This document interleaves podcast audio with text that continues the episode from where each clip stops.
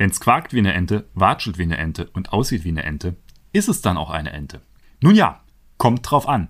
Keine Sorge, ich bin nicht mit Blick auf die aktuellen Zustände im Freistaat aus der Innenpolitik mal kurz in Tierschutz und Agrar gewechselt, obwohl es da ja auch gerade interessante Beispiele auf Bundesebene gibt, sondern wir stellen uns die Frage, wann ist eine Partei eine Partei und was hat das mit Sachsen zu tun?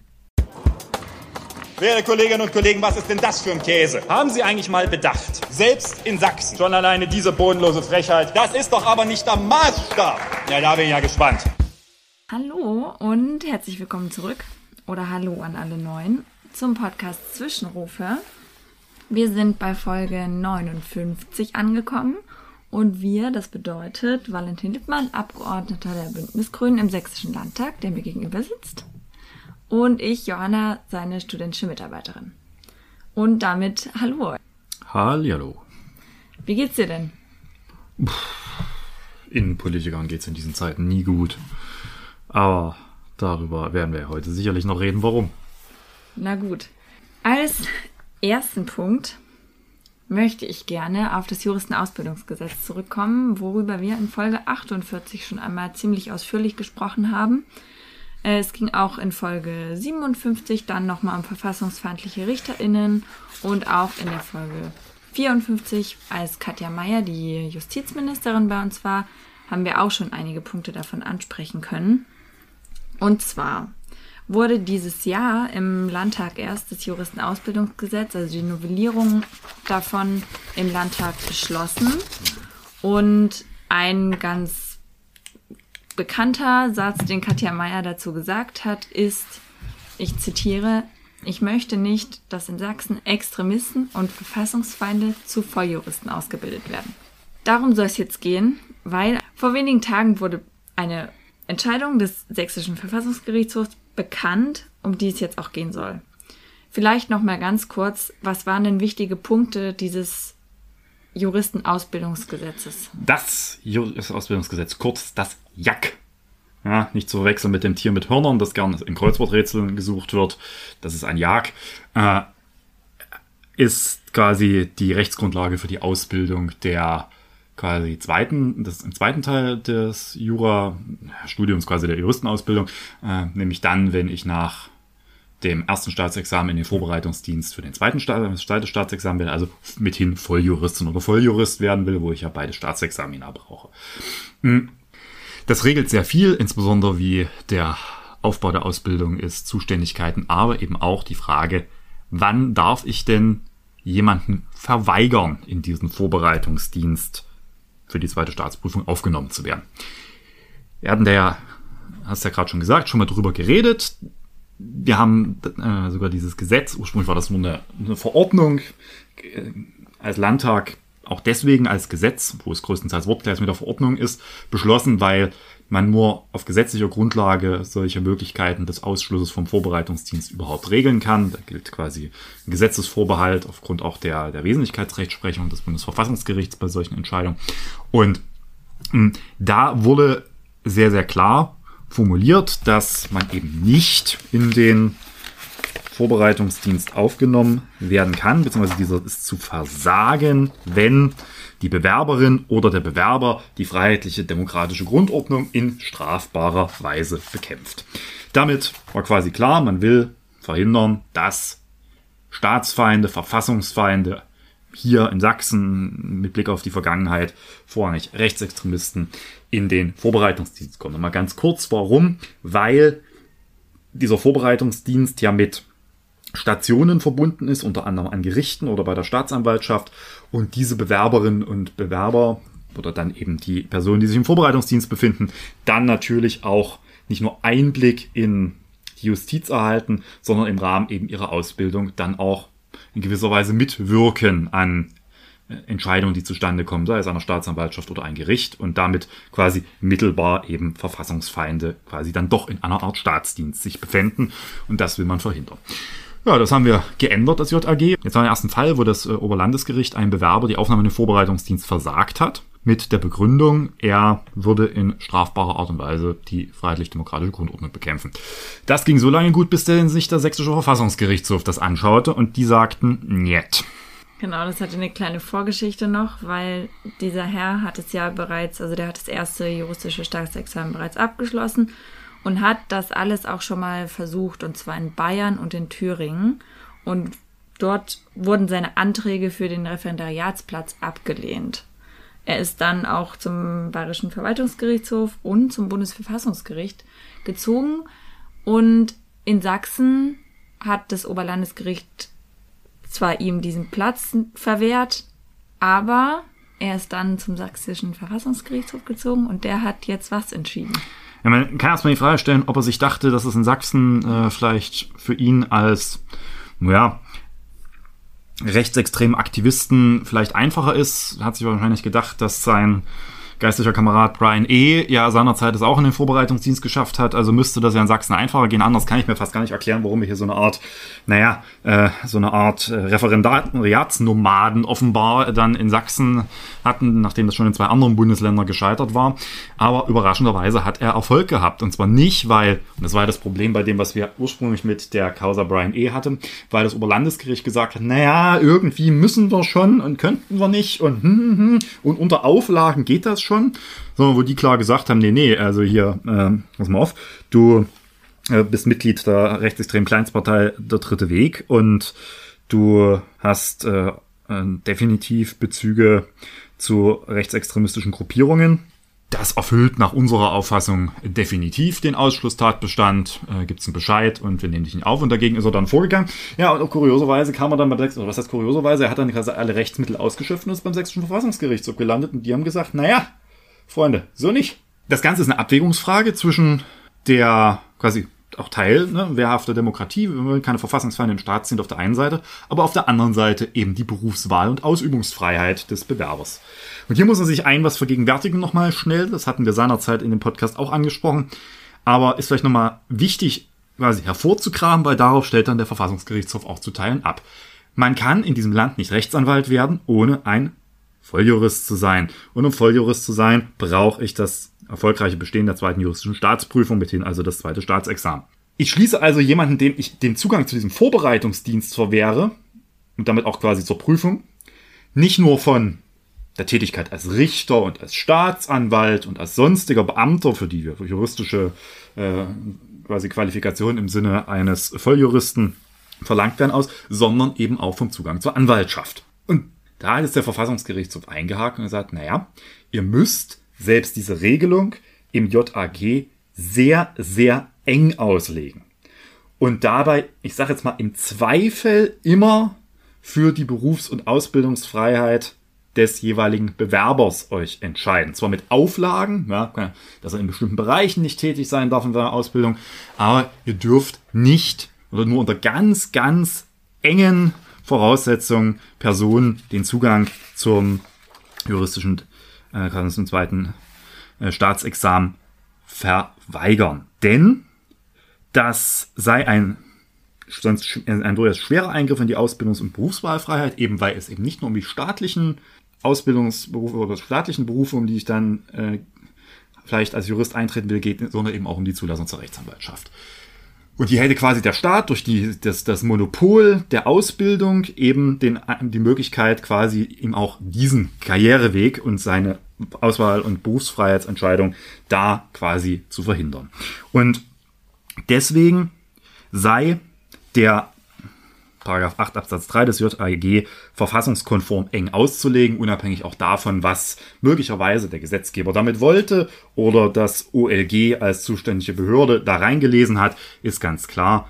Äh, es ist sehr, sehr eng auszulegen. Und diese enge Auslegung, die ist auch ganz interessant, weil der Verfassungsgerichtshof stützt sich dann auch noch auf einen sehr entsprechenden äh, interessanten Passus. Er sagt nämlich eigentlich, naja, der Verfassungs, äh, der, der Gesetzgeber hat ja hier auch die BRAO-Regelung übernommen. Also BRAO ist die Bundesrechtsanwaltsordnung, was die Zulassung zur Rechtsanwaltschaft ist. Und das sei eigentlich die obere Grenze dessen, was man machen kann. Also man kann auch nicht von Verfassungswegen jetzt nicht quasi das überhaupt noch weiter verschärfen. Das hat der Verfassungsgerichtshof hier quasi auch so implizit gesagt, sondern eigentlich kann ich als bei der Zulassung für den für das zweite Staatsexamen nicht härter sein als bei der Zulassung zur Anwaltschaft. Und deswegen im Zweifel dem Bewerber quasi in einer engen Auslegung des Artikel, äh, des Paragraphen 8 des JAG, gerade mit Blick auf Artikel 12 Grundgesetz, im Zweifel eben unter Auflagen das dann zu genehmigen oder äh, man lässt es eben ganz von Seiten der Behörde dagegen vorzugehen. So, kurzum, wenn man das jetzt mal ein bisschen historisch betrachtet, wir hatten den Fall Brian E. Daraufhin ist das Gesetz geändert worden, ist auch verschärft worden.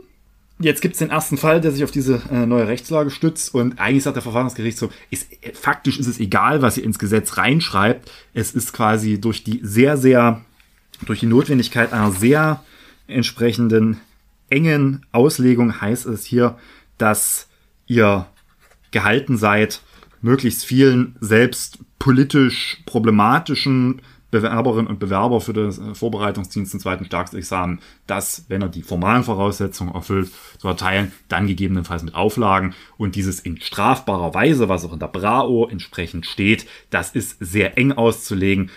Sei am Ende sagt das Gericht auch dieses in strafbarer Weise, es muss sich tatsächlich um Straftaten handeln, die sich unmittelbar auf den Kernbestand der freiheitlich-demokratischen Grundordnung richten. Da reichen einfachere Straftaten auch nicht an äh, aus. Und so hat das äh, beispielsweise auch ausgeführt, dass äh, es, es sich beim dritten Weg um eben keine vom Bundesverfassungsgericht verbotene Partei handelt, dass darüber hinaus, die wurde auch zweimal verurteilt, der äh, Bewerber, dass die strafrechtlichen Verurteilungen des Beschwerdefähers in den Jahren 2013 und 10, wo schon sehr weit zurückliegen, es um Betrugsdelikt und einen Verstoß gegen das Versammlungsgesetz ginge. Gut, das kann jetzt schon näher dran sein, aber reicht eben nicht aus, dass eben äh, es, wie es dann das Verfassungsgericht sagt, an einer hinreichend aktuellen Verletzung also des, eines rechtlichen Verhaltensgebots durch den Beschwerdeführer fehlt. Ja, und da zitiere ich jetzt eigentlich mal aus äh, einem Artikel,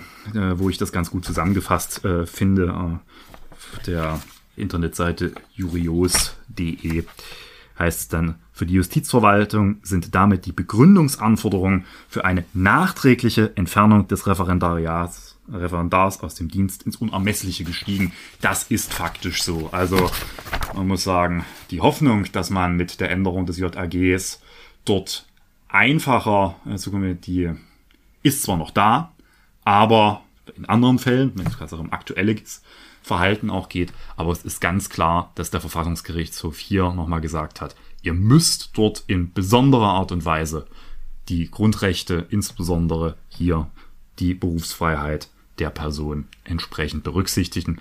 Kurzum, das OLG hat alles versucht, am Ende hat der Verfassungsgericht aber gesagt, aber gesagt, na, in dem Einzelfall reicht uns das nicht aus.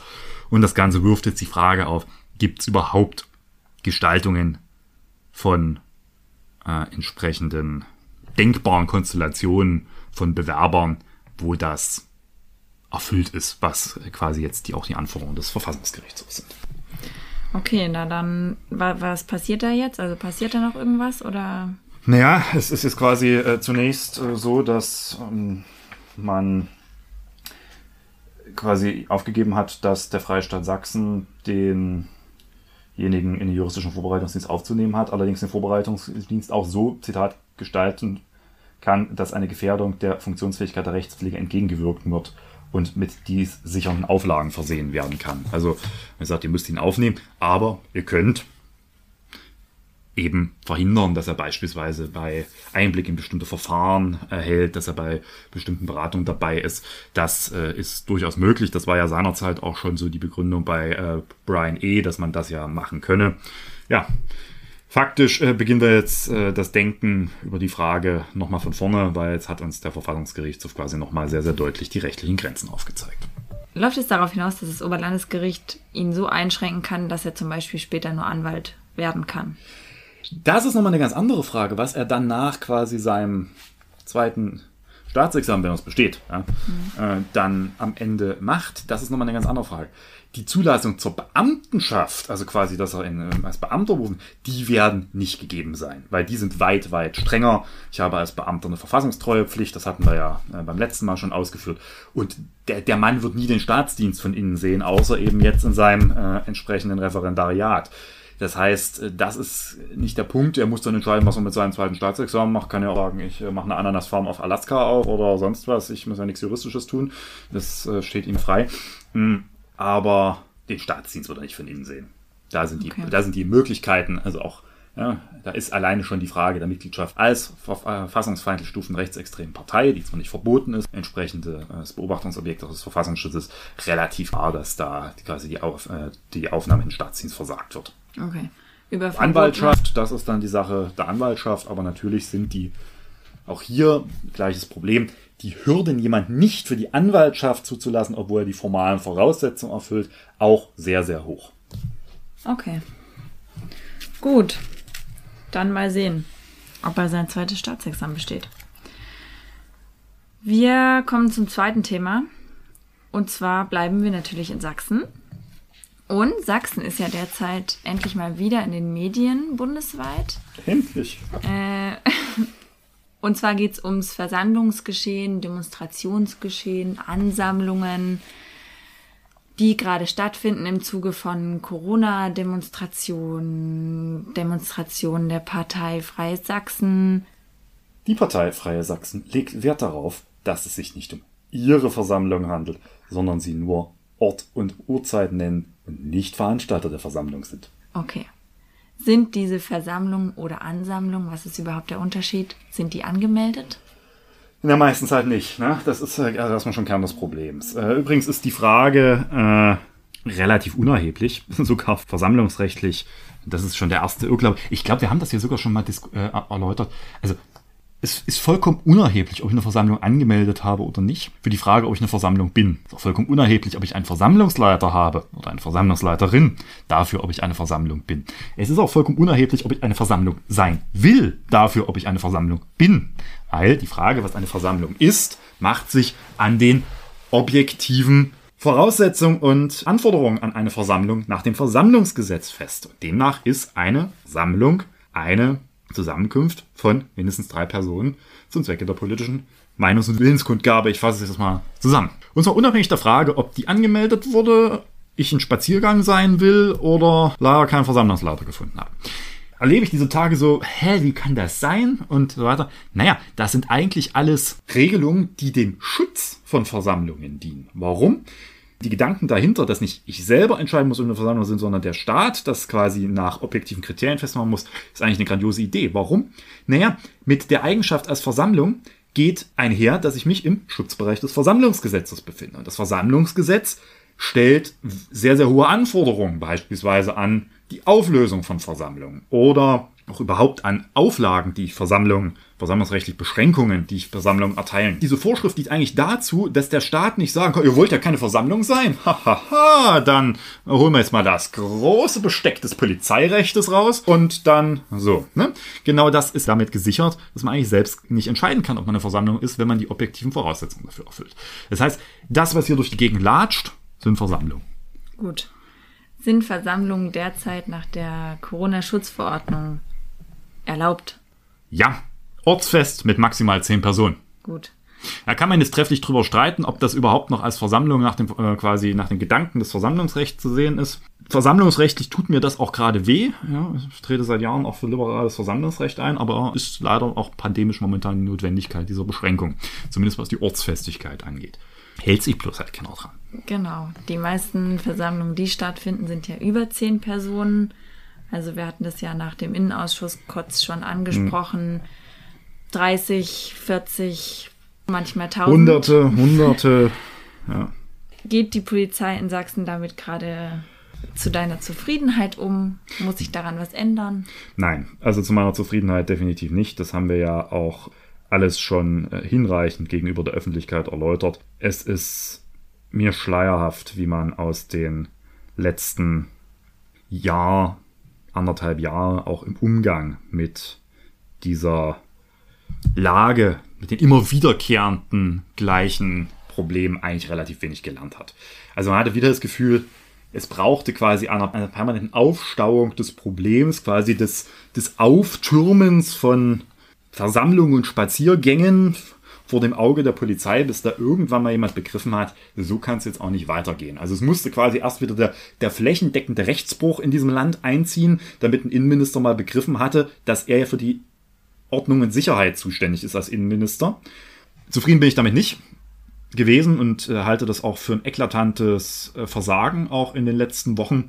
Und zwar aus zwei Gründen. Zum einen Tatsache, weil man es hat kommen sehen, ja, es war klar, es war auch klar, welche Orte das sind, es war klar, dass es wieder Freiberg wird, es wird klar, dass das der, äh, die Region Südwestsachsen-Erzgebirge massiv wird, es war klar, dass es in Bautzen starke Mobilisierung gibt. Und man hat da einfach dem Treiben zugeschaut nach dem Motto, oh, hups, überraschend. Überraschend kommen Leute auf die Straße. Und das ist ja aber angekündigt, das Ganze vollzieht sich und das ist das zweite ja unter, unter den Augen der Polizei, weil das ist ja nicht, dass das in clandestinen Gruppen ausgedealt wird, sondern da rufen beispielsweise die Freien Sachsen eben auf ihren Kanälen, die jeder einsehen kann, auch jeder Lage äh, einschätzende Polizist, dass man da und da und da hingehen soll. So. Und damit kann man nicht zufrieden sein. Da muss man immer trotz allem sehr vorsichtig sein. Äh, natürlich ist auch in einer Pandemie nicht plötzlich der Rechtsstaat weg, bloß weil einige sich äh, das vielleicht mittlerweile auch in die eine wie in die andere Richtung wünschen, sondern es gibt auch im Umgang mit solchen Versammlungen Grenzen, selbst wenn sie sich nicht an Recht und Gesetz halten. Und die Verhältnismäßigkeit im Versammlungsrecht endet nicht in einer Pandemie. Dem, das muss einem klar sein. Aber es gibt zwischen, weil der Innenminister immer so Pappkameraden aufbaut, der Pappkamerad heißt schlimme Gewalt, dass das quasi das eine ist. Und auf der anderen Seite ist das, was passiert bisher, zugucken gewesen. Und dann denkt man sich, wo ist eigentlich das polizeiliche Instrumentarium im Umgang mit Versammlungen zwischen stumpfer Gewalt und laufen lassen und zugucken geblieben?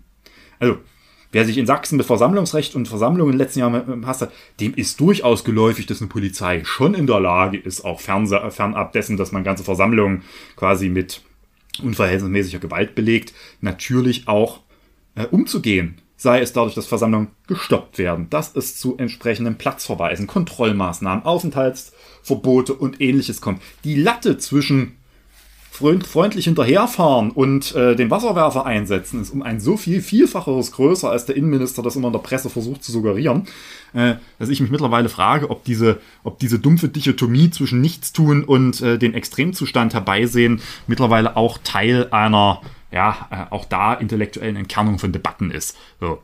Wir haben deswegen gesagt, natürlich, Verhältnismäßigkeit gilt auch im, gerade im Versammlungsrecht. Wir werden jetzt nicht den Fehler machen, äh, auch im Umgang mit Versammlungen, die nach meinem tiefen gegen den Kern unserer freiheitlichen Demokratie gerichtet sind, also mit dem Panzer über den Rechtsstaat zu fahren. Aber irgendwo dazwischen gibt es ein breites Instrumentarium, das nach jeweiliger Jage verhältnismäßig angewandt werden muss. Alleine, dass dort Personenfeststellung zum Zwecke von Ordnungswidrigkeitsverfahren, das heißt am Ende werden die Bußgelder kriegen, die sich dort nicht an die Recht und Gesetz halten, das ist schon mal Signale, wo ich sage, genau so muss man es machen und natürlich auch gegen gewaltsames Vorgehen ist die Verhältnismäßigkeitsgebot äh, bei der Polizei natürlich nochmal ein ganz anderes. Ja? Also wenn die mit Gewalt übergehen, dann ist natürlich das polizeiliche Instrumentarium nochmal ein ganz anderes als nicht. Aber eben dieses Stoppen der Versammlung, Personalien aufnehmen, das ist was, das erwarte ich eigentlich, dass man das macht und nicht immer rumdiskutiert, dass man das gerade wieder nicht könnte.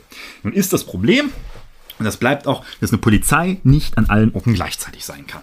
Und mittlerweile übersteigt die Zahl an angemeldeten Spaziergängen, vulgo Versammlungen, die Zahl der quasi verfügbaren Hundertschaften im Freistaat Sachsen um ein Vielfaches.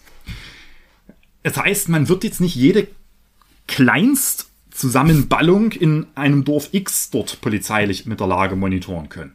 Aber sich auf die Hotspots, wo klar ist, dort erreichen wir Größenordnung, dort erreichen wir auch das, äh, das dort wird auch erreicht, dass Leute quasi aus dem Unland hinkommen, da entsteht quasi so eine Art mobilisierender Eventcharakter der rechten Szene, da konsequent reinzugehen. Freiberg, Chemnitz, Bautzen, Zwönes, ja, und dort auch konsequent, jetzt auch Grimma, dann das Stoppschild zu setzen und zu sagen, das lassen wir uns jetzt als Polizei aber auch irgendwann nicht mehr gefallen, dass wir da zuschauen, sondern da wird klar auch gegen vorgegangen und Recht und Gesetz durchgesetzt. Das ist doch das Selbstverständlichste von der Welt.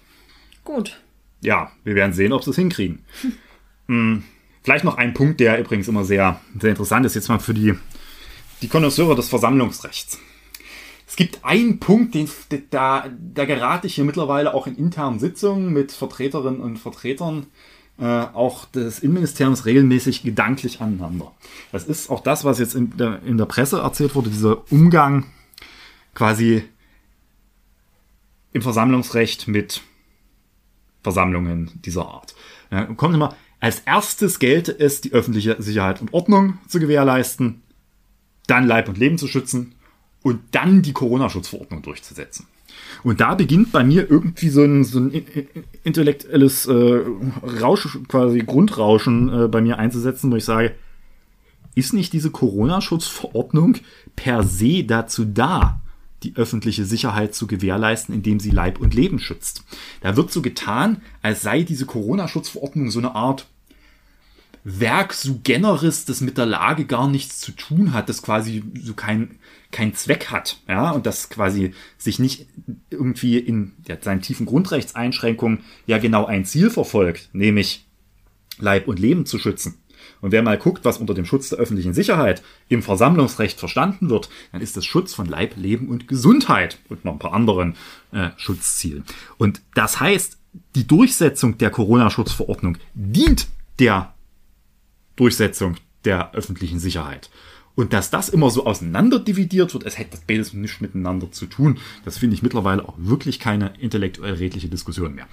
Ja, wir werden jetzt gucken, ob man das hinkriegt. Und es ist ganz klar, es muss dort ein konsequenteres Vorgehen geben, weil wir erleben ja die Radikalisierung. Wir erleben sie in einer Massivität, wir erleben die, also die Gewaltanwendung, wir erleben die Aufrufe zu Gewalt und das sind die Kulminationspunkte. Gegen, das hat man wieder viel zu spät mitgekriegt. Da findet die Vernetzung statt, da findet die selbst quasi Ermächtigung gegen den Staat da und das sind die Leute, die natürlich dann nicht zu unerheblichen Teilen möglicherweise auch noch auf Gedanken kommen, ganz andere Tätigkeiten, ganz andere äh, quasi Maßnahmen gegen den Staat zu richten und deswegen ist es so wichtig, jetzt dort auch konsequent vorzugehen. Okay, festgehalten, es gibt nur teils zu wenig PolizistInnen, die das regeln können und man konzentriert sich jetzt hoffentlich auf die Hotspots. Es gibt ja aber nun doch eine Partei, die auch in den Medien scheinbar neu entdeckt ist, aber doch schon eine Weile existiert, äh, die Freien Sachsen. Mhm. Wie relevant sind die derzeit in der Diskussion? Naja, äh, sie sind relativ relevant in der Diskussion, aber vor allem relevant in der Mobilisierung. Die Telegram-Kanäle dieser Partei dürften einer der Hauptmobilisierungspunkte für die äh, entsprechenden Ansammlungs- und Protestgeschehen im Freistaat Sachsen darstellen.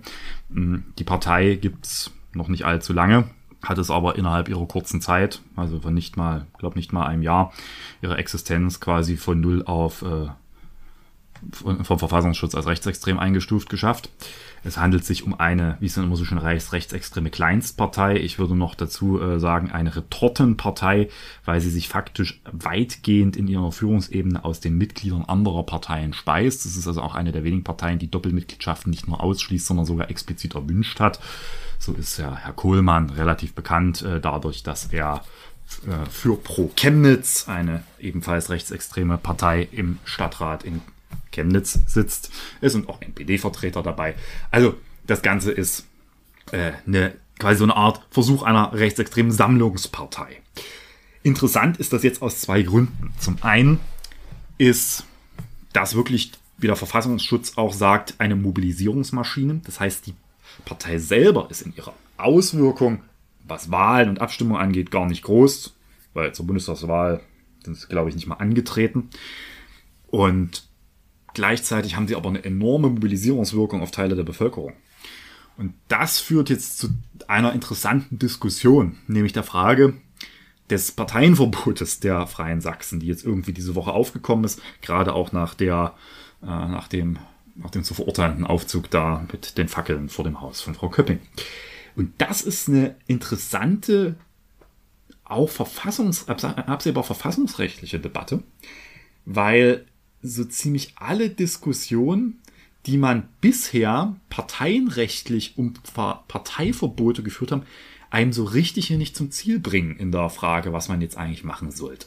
Warum bringen die einen nicht zum Ziel? Gute Frage. Nein. Also zum einen ist interessant, hm, wir haben natürlich, wir haben ja eine Rechtsprechung, die entwickelt wurde durch das Bundesverfassungsgericht zuletzt 2017 in der Entscheidung zur äh, NPD, und da ist einer der interessanten Punkte, da wird ja sehr stark auf die Verhältnismäßigkeit eines Verbotes abgestellt. Auch der EGMR-Rechtsprechung folgend, hm, dass quasi das jeweilige Verbot überhaupt verhältnismäßig quasi auch zu der Partei ihrer Bedeutung innerhalb des Parteienspektrums, auch äh, quasi ihrer äh, Art und Weise, wie sie auch überhaupt unsere Demokratie beeinträchtigen kann, sein muss. Da ist so ein bisschen die These, äh, also ich sage andersrum, too little to fail ist da hm, sehr stark verbreitet. Also, also grundsätzlich ist erstmal, du musst als Partei, um überhaupt in die Sphäre des Verbotsverfahrens zu kommen, in einer aggressiv kämpferischen Art und Weise also gegen die freiheitlich-demokratische Grundordnung vorgehen. Und dann musst du halt noch hinreichend relevant sein, wie dann das Bundesverfassungsgericht quasi da rausdestilliert hat in der letzten NPD-Entscheidung. wenn man sich jetzt mal auf die Bedeutung dieser Partei im Parteienspektrum äh, derzeit fokussiert, dann wird man feststellen, naja, also pff, verhältnismäßig wäre nach den Kriterien, die das Bundesverfassungsgericht angelegt hat, Parteiverbot mit hoher Wahrscheinlichkeit nicht, weil das ist eine rechtsextreme sächsische Kleinstpartei, die haben keine Mandate. Faktisch sei ihnen doch jedwede Möglichkeit gegeben, genommen, faktisch ihre Ziele überhaupt zur Überwindung der freiheitlich-demokratischen Grundordnung überhaupt umzusetzen. Was natürlich damals keine Rolle spielte und eine durchaus nicht uninteressante Frage allerdings darstellt, ist, macht sich diese Verhältnismäßigkeitsfrage nur an der organisatorisch elektoralen Verfasstheit einer Partei fest?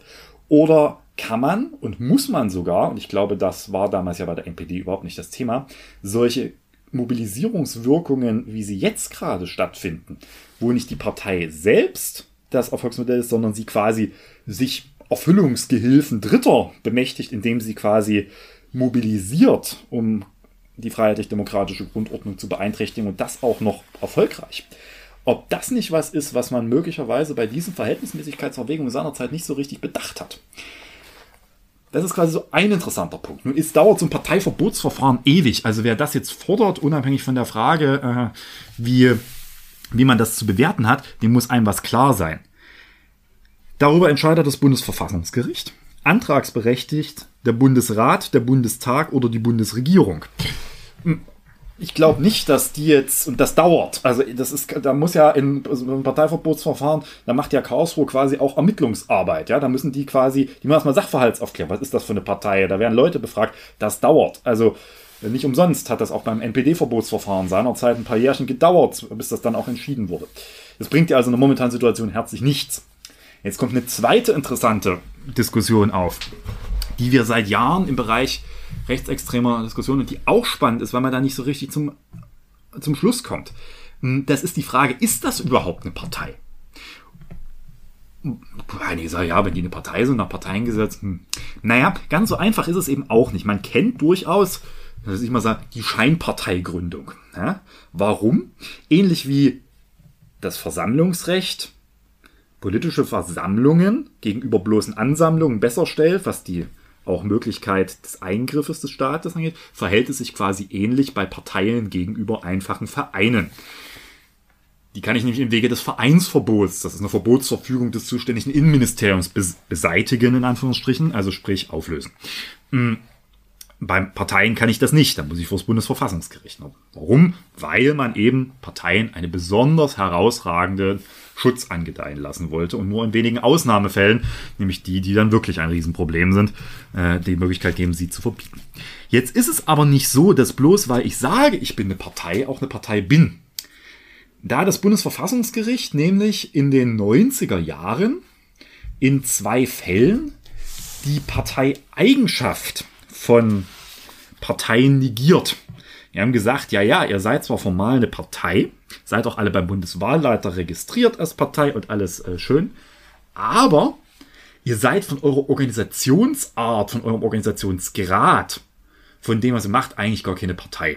Ihr versucht euch quasi bloß in ja, so eine Art, ist die Interpretation, haben sie sich gesagt, in den Deckmantel des Parteienrechts zu flüchten. Faktisch seid ihr ein banaler Verein. Und haben seinerzeit, das traf äh, 94 die Entscheidung zur FAP und äh, zur nationalen Liste, die Anträge, unter anderem eben der Antragsberechtigten hier äh, der Bundesrat und der Bundesregierung, die FAP und die NL zu verbieten, mit ab, quasi abgewiesen, also unzulässig zurückgewiesen mit dem Hinweis, das sind gar keine Parteien. Also ich Karlsruhe natürlich einen schönen schlanken Fuß gemacht, die mussten quasi keine Parteien fertig, daraufhin ist quasi wenige Tage später der Bundesinnenminister losgegangen und hat die Dinge, hat die Partei, Parteien, weil man hat ja jetzt vom Bundesverfassungsgericht bescheinigt, sind keine Parteien, die im Wege des Vereinsverbots beseitigt. Und da hat das Bundesverfassungsgericht so Kriterien entwickelt, nach was das Parteien sind. Interessant ist, wir erleben bei einer anderen rechtsextremen Partei so seit Jahren immer mal wieder die Diskussion, ist das überhaupt eine Partei? Das ist der dritte Weg, das ist, den hatten wir vor uns und soweit schließt sich heute der Kreis. Hm, da war, zum, und da war immer die Frage, ist das eigentlich wirklich eine Partei oder haben die sich nicht einfach nur als Partei gegründet, um den höheren Schutzstatus zu haben? Denn nicht wenige Teile dieser Parteikader und Organisationsstrukturen sind aus einem ehemaligen rechtsextremen Kameradschaftsnetzwerk hervorgegangen, was in Bayern verboten wurde.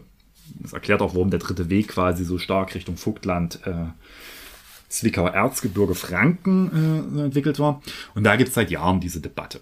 Und Tatsache hat sich die Debatte in den letzten Jahren auch ein bisschen dort verdichtet, weil neben einer vollkommen mangelnden Organisation der Partei, also die hatten so ein paar Stützpunkte, wie sich das dann, glaube ich, nannte beim dritten Weg, hm, fiel vor allen Dingen ein, was auf, die sind nie bei Wahlen wirklich oder nur selten bei Wahlen angetreten. Das haben sie jetzt bei der äh, Bundestagswahl geändert. Wohl auch, weil von hinten her so ein bisschen die Frage kam, naja, ihr seid jetzt schon ein bisschen älter als Partei und so richtig tretet ihr zu Wahlen nicht an. Das hat das Bundesverfassungsgericht seinerzeit eben als ein Kriterium. Ne? Tritt man ernsthaft zu Wahlen an. Und dann als zweites eben, wie ist die organisatorische Verfasstheit? Ist die darauf gerichtet, eine quasi auch eine hinreichende Wirkung in der Öffentlichkeit zu erzielen? Alles interessante Debatten, bloß wir kommen in der momentanen Diskussion auch da nicht wirklich weiter, weil ich finde schon, man muss das laufend überprüfen, ob das eine Scheinparteigründung ist. Es spricht ein bisschen was auch dafür.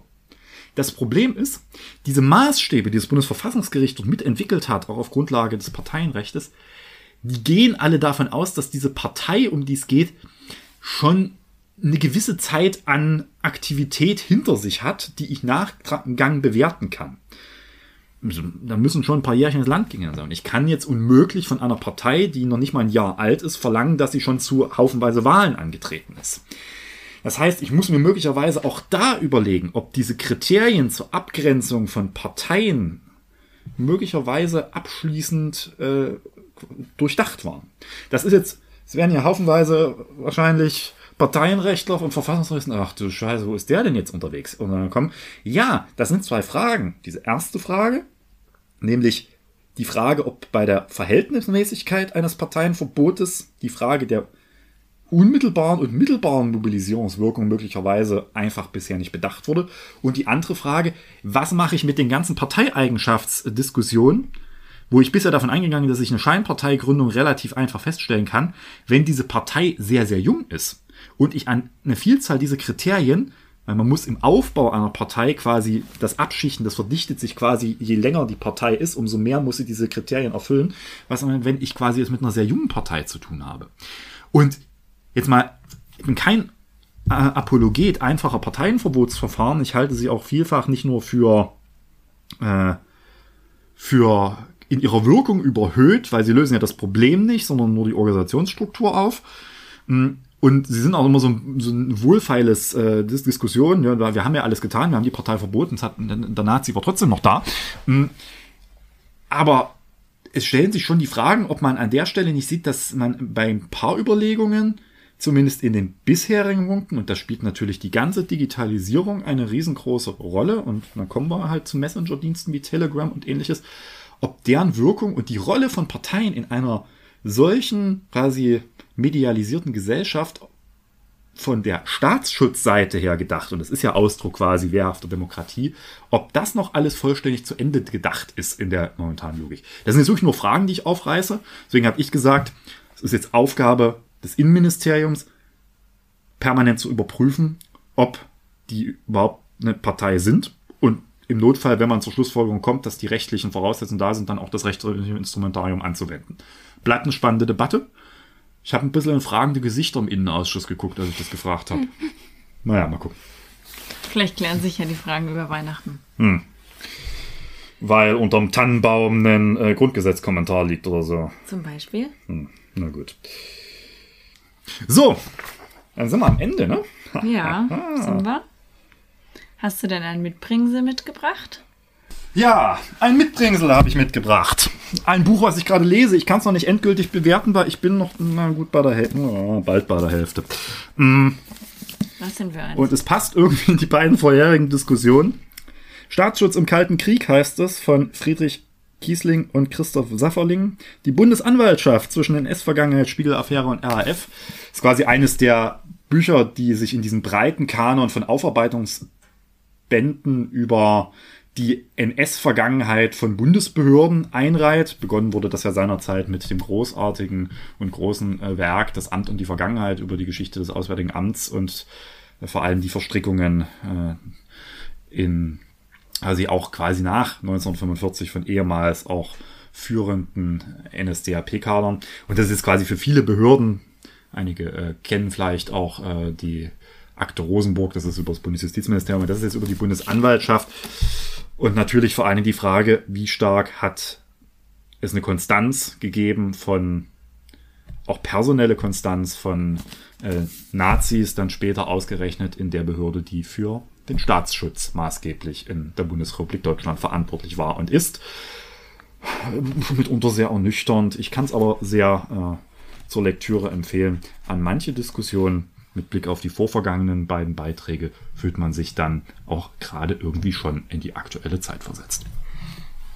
Gut, lässt anklingen, dass da doch ein paar Leute in Diensten waren. Ne, nicht nur das, es ist auch so ein bisschen die Frage, was man eigentlich unter einer Demokratie versteht. Äh, ist durchaus was, wo es durchaus sehr interessant wird, wenn man dieses Buch liest.